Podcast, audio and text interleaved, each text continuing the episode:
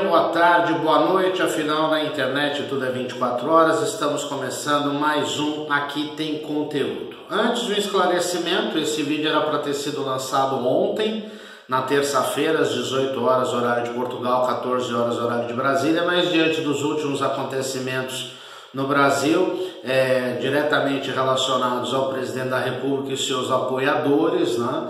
É, não nos restou outra alternativa senão fazer um novo vídeo, justamente para falar a, respe a respeito do respeito ou da falta de respeito à imprensa.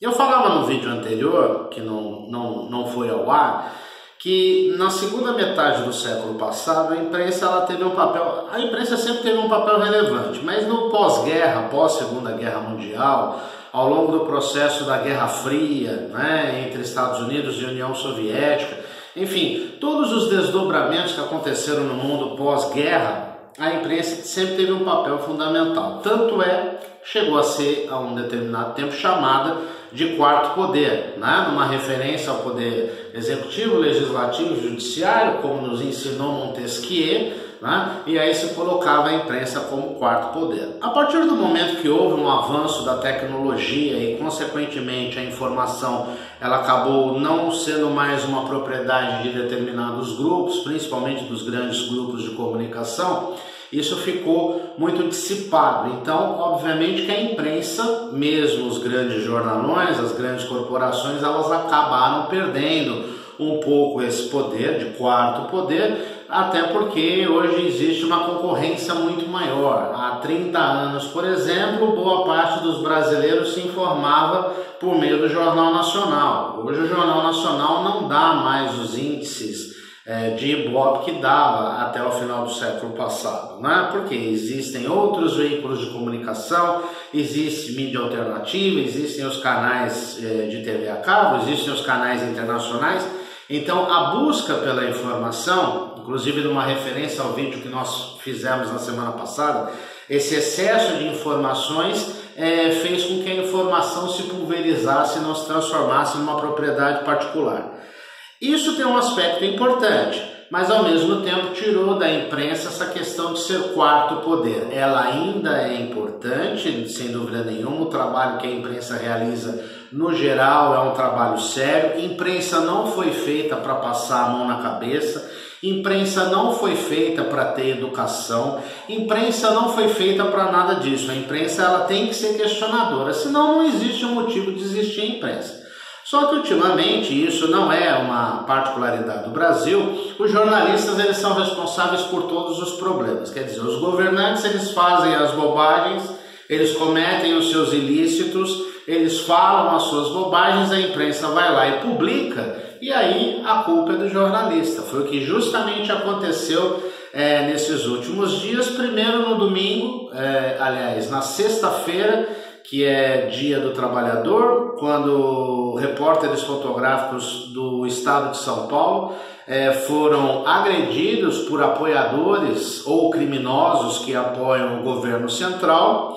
E mais recentemente, ontem, que o presidente da República, logo pela manhã, brindou-nos né, com um ataque de chilique em frente ao Palácio da Alvorada, bradando um exemplar, é, da, brandando uma, um exemplar do jornal Folha de São Paulo e falando horrores, que era um jornal isso, que era um jornal aquilo, e mandando jornalistas calar a boca. Bom, então vamos por partes. Primeiro, o que a Folha publicou, eu não estou aqui para defender a Folha, nenhum, nem, nem outro veículo de comunicação, porque eu também tenho as, os meus interesses, as minhas orientações, eu sei que esses veículos de comunicação das grandes corporações têm os seus interesses claramente. Mas o que a Folha publicou nada mais é do que já tinha sido falado na semana anterior com a queda do ministro Sérgio Moro, que o ministro Sérgio Moro entrou em rota de colisão com o presidente Jair Bolsonaro, justamente por quê? Porque o Bolsonaro queria interferir na Polícia Federal do Rio de Janeiro, porque sim, estavam é, nos pés dos filhos, que a gente sabe, não, ainda não existem provas concretas, mas todo mundo sabe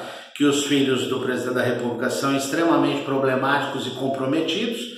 E aí, veja só, o que a Folha publicou é uma informação que não só a Folha publicou, outros jornais ontem publicaram. Talvez a Folha tenha dado uma, uma, um, maior destaque por ser manchete do jornal, mas isso já tinha sido publicado por toda a imprensa. Tanto que hoje, na quarta-feira, hoje, dia 6 eh, de maio, no dia que eu gravo, o Estadão, inclusive com a, a foto de capa da minha amiga Gabriela Biló, que é uma das maiores fotojornalistas que nós temos no Brasil, é, repercute justamente o que o, o ex-ministro Sérgio Moro, é, depois da Polícia Federal no último sábado, dizendo claramente, abre aspas, que Bolsonaro havia dito para o ministro que ele tem 27 é, nomeações de diretorias regionais da Polícia Federal e que ele, presidente, só queria uma, que é do Rio de Janeiro. Ou seja, ou rindo ou chorando, há uma influência clara do atual presidente nesse estado de coisas.